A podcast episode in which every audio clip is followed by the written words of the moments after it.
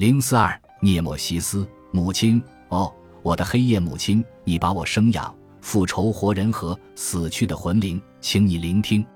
埃斯库罗斯，复仇女神，第三百二十一行起。与复仇女神相比，夜神那不眠不休而又无人可以逃避的女儿涅莫西斯管辖的范围要更广一些。她被视作一种接近于平衡万物的准则般的存在，是众神中最反复无常的那位好运女神迪卡的对立面。当迪卡赠予那些并不够格的人好运时，不眠不休的涅莫西斯就会紧随其后，降下与之相对的不可回避的厄运。他尤为属意于为那些狂妄傲慢或者过于自负的人带去灾祸。现代世界有一则谚语：“骄兵必败”，而古代人则认为这样的失败是由涅墨西斯所推动的。或许毁灭的悬崖就在你的眼前。比如，曾经有一个美少年被那位被诅咒只能重复别人说过的话的宁芙厄科所爱慕，不过他却对厄科全无兴趣。在遭到强硬的拒绝之后。厄科日渐憔悴，甚至最后化作了虚空，除了他的声音，什么也没留下。于是涅莫西斯诅咒了他，令他陷入了对水塘中自己倒影的狂热迷恋当中。这个美少年，也就是奈卡索斯，因为不舍得从自己的倒影旁离开，在水塘边日渐憔悴。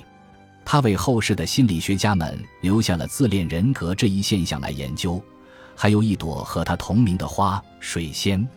据说纳卡索斯的灵魂现在还在斯蒂克斯河岸边，充满爱意地凝视着自己水中的倒影。罗马人将涅墨西斯称为福尔图纳，直至今日，仍有许多意大利人对他的名字充满敬畏。涅墨西斯甚至还跟富庶而又庞大的特洛伊城的最终陷落有着关系。根据某个版本的传说，宙斯曾经试图追求涅墨西斯。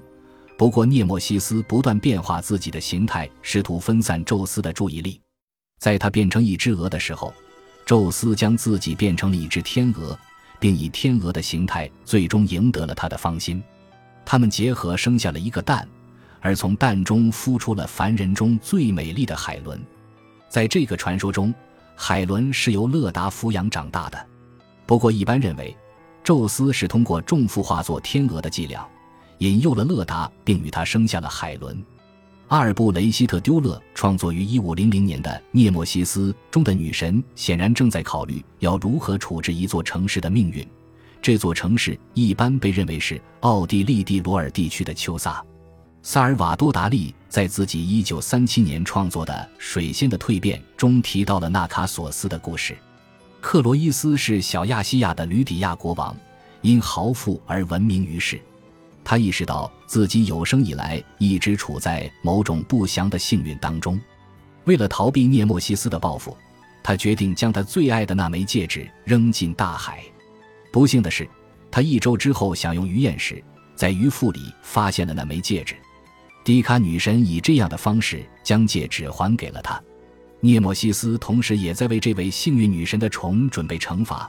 一支波斯的侵略大军正准备带给克罗伊斯真正的厄运，不过很快就轮到了波斯人受到报复。波斯人刚一击败克罗伊斯，就确信自己将在马拉松击败并奴役希腊人。侵略的大军甚至还带上了一块巨石，打算在战后用这块石头雕成标志着胜利的纪念碑。在希腊人将其击败后，他们也一并俘获了这块巨石。对于这样的一块石头。唯一合适的做法就是用它去制作涅墨西斯的雕像。雅典人于是将这尊神像放在了阿提卡地区拉姆诺斯城的涅墨西斯神庙当中。本集播放完毕，感谢您的收听，喜欢请订阅加关注，主页有更多精彩内容。